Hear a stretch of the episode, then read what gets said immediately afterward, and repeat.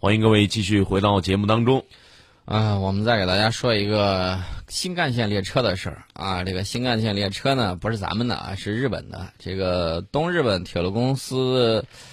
在六号的时候表态了，说在上个月台风海贝斯袭击日本时，严重进水的这个十列新干线列车全都报废了，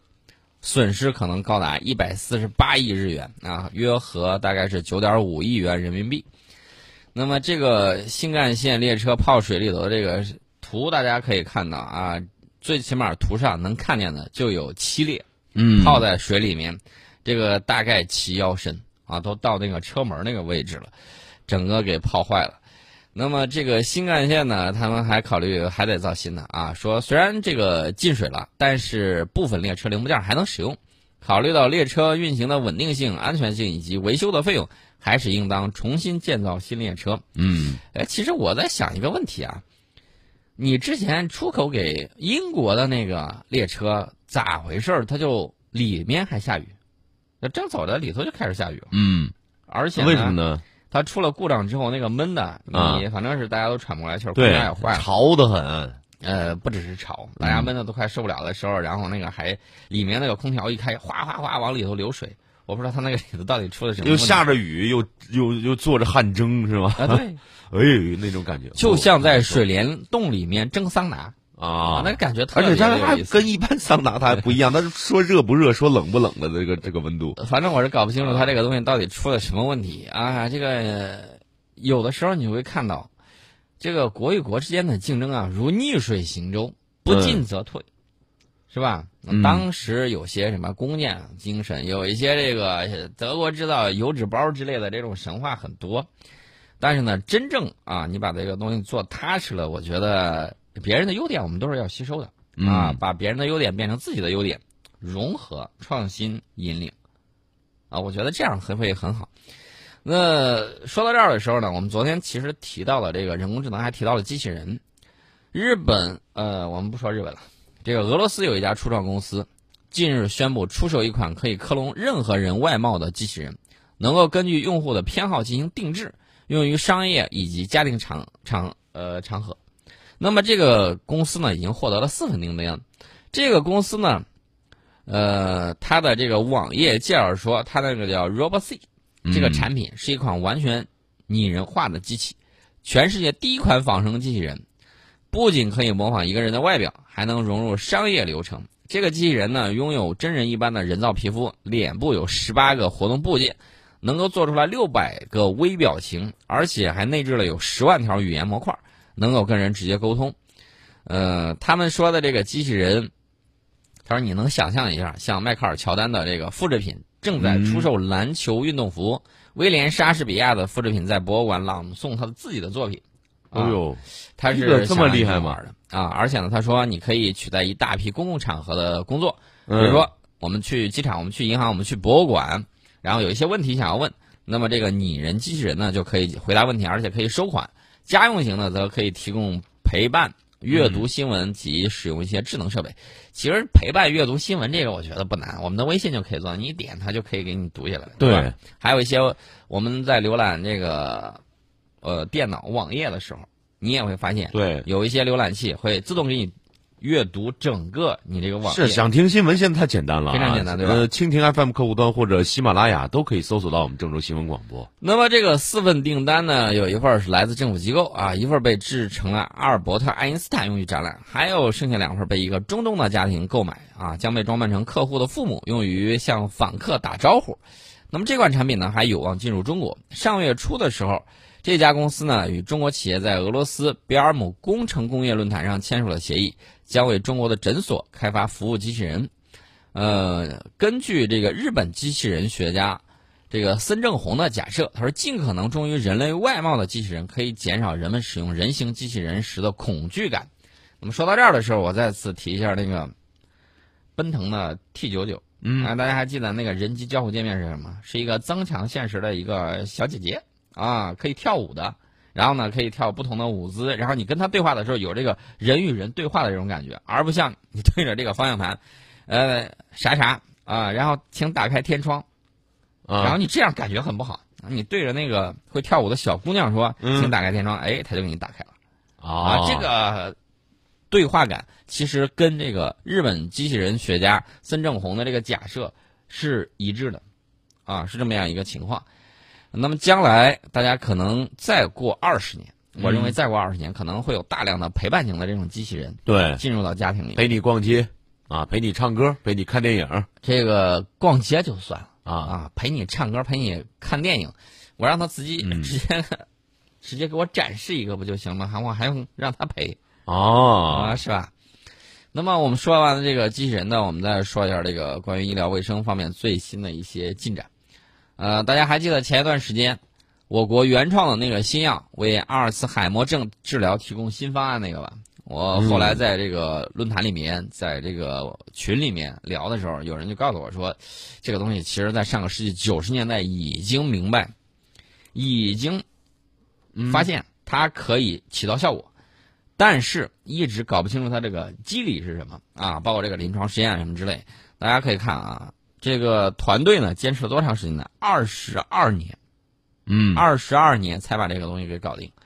这个名字叫九七一啊，甘露特钠，代号叫 JV 杠九七幺，这个原创新药是中科院上海药物研究所研究员耿美玉率领团队坚持二十二年，在中国海洋大学、中科院。上海药物所与上海绿谷制药的持续努力之下研发成功的。嗯呃，这个阿尔茨海默症呢，俗称叫老年痴呆症。一旦患病，人的记忆力、思维判断能力就会被像橡皮擦一样给擦去，慢慢擦去。啊，根据这个国际阿尔茨海默症协会的统计，目前全球大概有四千八百万患者，每三秒钟增加一个新的病例。随着人口逐渐老龄化，阿尔茨海默症的危害越发显现。那么各大制药公司，我指的全球的，在过去二十多年里，相继投入巨资研发新的药物，据说投了大概有几千亿，就是加起来啊几千亿美元。那么大多宣告失败，该领域已经有十七年没有新药上市了。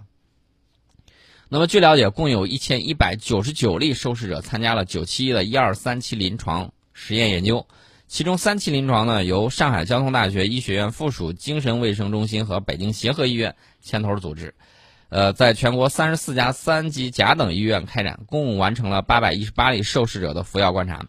那么整个临床实验呢，由全球知名的新药研发外包机构，呃，爱空伟负责管理。那么为期三十六周的三期临床研究表明，九七一可明显改善轻中度的。阿尔茨海默症患者认知功能障碍与安慰剂组相比，主要疗效指标认知功能改善明显，认知功能这个量表评分改善是二点五四分啊，不良事件发生率则与安慰剂组相当。那这是相关的这个情况。呃，它的这个临床前作用机制表明，九七通过重塑肠道菌群平衡，抑制肠道菌群特定代谢产物异常增多。减少外周以及中枢炎症，降低这个贝塔淀粉样蛋白沉积，以及还有一种蛋白过度磷酸化，从而呢改善认知功能障碍。这个靶向肠脑轴的这一独特作用机制啊，就为深度理解九七一临床效果提供了重要的科学依据啊。所以说呢，这个新药呃很快就要上市了，很快就要上市，然后呢会给。很多患者带来相应的这种改善、嗯、啊，这个是我们新研制的这种新药。另外呢，再说一个，这个呢是中国科研人员研究的一个，呃，其实是两不是一个是两篇论文，两篇论文呢分别在实验室里面讲到了他们成功培养出来发育二十天的食蟹猴的胚胎啊，从而首次揭示了灵长类。动物胚胎发育早期的原肠运动的特点，它这个讲的东西很复杂，其实是什么呢？就是人类啊，就包括人类在内的这种灵长类动物胚胎在形成大概十四天左右的时候，会出现原肠运动，胚胎细胞会分化形成不同的胚层，这是理解胚胎发育的一个关键进程。但是现有的科学伦理规定，不能在体外培养人体胚胎超过十四天。因此呢，通过培养与人类接近的灵长类动物的胚胎，科研人员可以进一步理解原肠运动。那么这这两个科学团队就通过不同的这种实验，然后呢去发去去搞这个。嗯那么这个培育到第二十天的时候，发现培养皿中的食蟹猴胚胎与子宫内胚胎的发育方式是一致的。最新观察到的发育现象可以反映体内发育的情况。研究还显示，食蟹猴胚胎与人类胚胎发育早期存在着关键差异。例如，食蟹猴胚胎中形成胎盘的细胞基因表达跟人类是有所不同的。呃，这个美国加州理工学院的发育生物学家，呃，就此表示呢，上述研究团队所用的系统可以在非常类似人体的模型中研究原肠运动，太令人兴奋了，啊，太令人振奋了，这是一个很关键的一个进程。这是我们讲到的相关的这个情况。呃，因为什么呢？因为这个猴类啊，被认为是研究人类生理学和病理学的可靠动物模型。它植入后发育的体外培养体系的建立，可以研究灵长类动物植入后胚胎发育过程，可以给它这个提供一个平台。然后呢，呃，可以提高科学家就是对灵长类以及人类早期胚胎发育的认知以及相关疾病的了解，特别是为不良人身反应以及这个胎儿畸形病因探讨。奠定很好的这个基础，这个也是为了造福人类，啊，所以说这些实验非常的这种关键。呃，那么最近这几年呢，我们看到这个英国在预防某些癌症方面呢，还是走到了前列啊，预防癌症。那么英国呢，最新有一项研究，他说通过这个血液检测分析肿瘤细胞产生的某些抗原，有望把检测出来乳腺癌的时间提前到出现临床症状之前五年。不过因这个研究人员呢也表示，这项技术还处于早期阶段，有待于进一步的发展和完善。提前让你知道啊，你这个可能会出现临床症状之前五年，这样呢就很好的去进行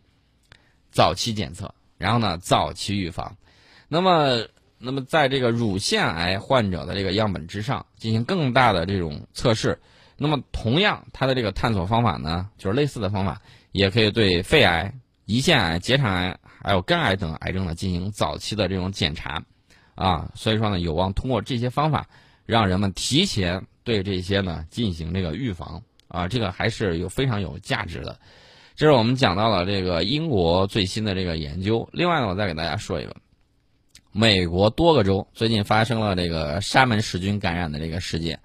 美国的疾病控制和预防中心呢，正在与这些州的公共卫生与监管部门，还有农业部的食品安全及检验局合作，调查这几起可能与牛肉馅儿相关的沙门氏菌的感染。呃，我记得时间是截止到十一月一号的时候，有十个人感染，其中八个人住院治疗，一个人死亡啊，分别来自加利福尼亚州、科罗拉多州等六个州。呃，公报说呢，一般来说，沙门氏菌感染导致的住院率是百分之二十，因此这次感染情况较为严重。呃，这个主要原因在哪儿呢？不知道这个牛肉馅儿是来自于哪家食品供应商。美国疾控中心表示，目前并不建议消费者停止食用加工熟透的牛肉馅儿或者是零售商停止销售牛肉馅儿但是建议消费者不要食用未熟透的牛肉馅儿或者是牛肉馅儿的汉堡等食物。所以我在吃牛肉的时候，我通常我觉得，他问几成熟，我说你给我来十成，你给我弄熟透了。你知道中国为什么自古以来就比较啊，比着当时其他的其他的这个文明更加那个健康，更加能够繁衍？你都是吃熟透的，你像我喜欢新鲜的，我就一般都是追着牛啃，追着牛啃，牛不会踢你吗？一定要吃熟透的这种经过这个加工处理的，啊，这个很关键，而且不不喝生水啊，这个都非常的关键。这个人类感应呃感染这个沙门氏菌之后，十二到七十二小时之内，通常会出现腹泻、发烧、呕吐与腹痛的这个症状。这些症状呢，一般会持续四到七天。呃，即便没有接受治疗，绝大多数患者可以自愈，但是某些情况之下，患者可能会因为严重的腹泻而导致脱水，必须送院治疗。那么，老人、婴儿等免疫系统功能不佳的人，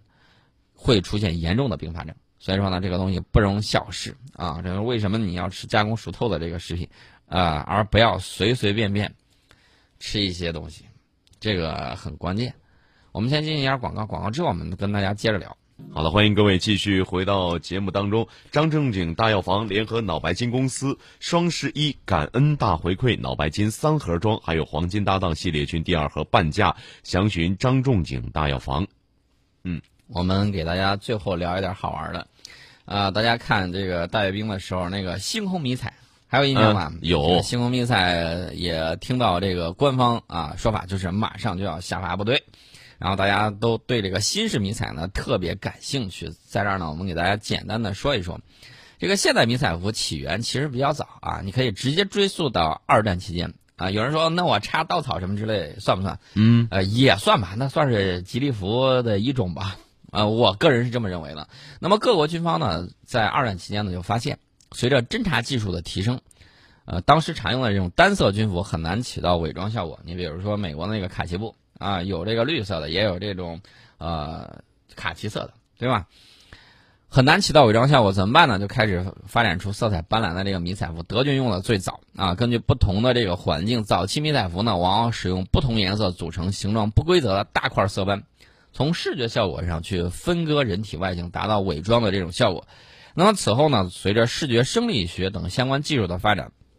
这个迷彩图案就开始从传统的保护迷彩、仿造迷彩、变形迷彩，一直发展到当前广泛使用的数码迷彩。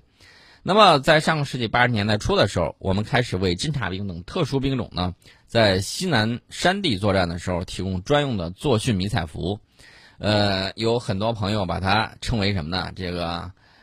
五叶迷彩啊，讲的很有意思。它呢是由较大的迷彩斑点、圆滑的边缘轮廓，还有三色与四色大斑点，能够很好的分割目标的这个外形轮廓。大家可以去看那个时候的这个录像，你能够看得很清楚。就是你看不出来啊，看不出来呢，旁边藏的有人。如果他不动的话，那么这个大五叶迷彩呢，呃，后来我指的后来是指的最近这两年啊。有人认为这个迷彩其实很棒，然后呢，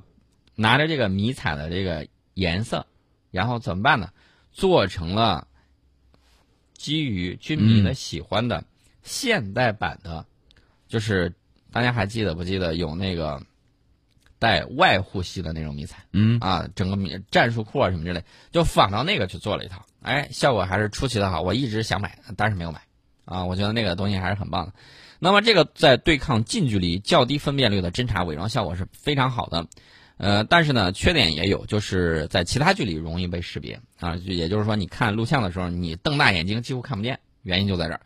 那么后来呢，我们又推出来集深绿、黄绿、棕色以及黑色等四种变形斑块于一体的八七式林地迷彩服，这个迷彩服其实伪装效果是很好的。那么这就是我军首款制式的迷彩服。身穿这种迷彩服，在林地或者是草地等植物环境之下，呃，这个隐蔽效果很棒，而且可以防目视侦察以及微光近红外夜视侦测。二十一世纪初列装的零七式迷彩服呢，则进一步克服了八七式迷彩服的短板，满足了军队执行这个多地域任务的这个需要。呃，那么这个星空迷彩，我简单给大家说几句啊，今天时间关系有限。星空迷彩现在分成五种颜色：热区的林地、荒漠、温区的丛林、城市、沙漠五种颜色，而且可以适应国内外不同地形地貌。嗯，适应的是国内外，啊，这个就更棒了。怎么讲呢？明天我们给大家讲。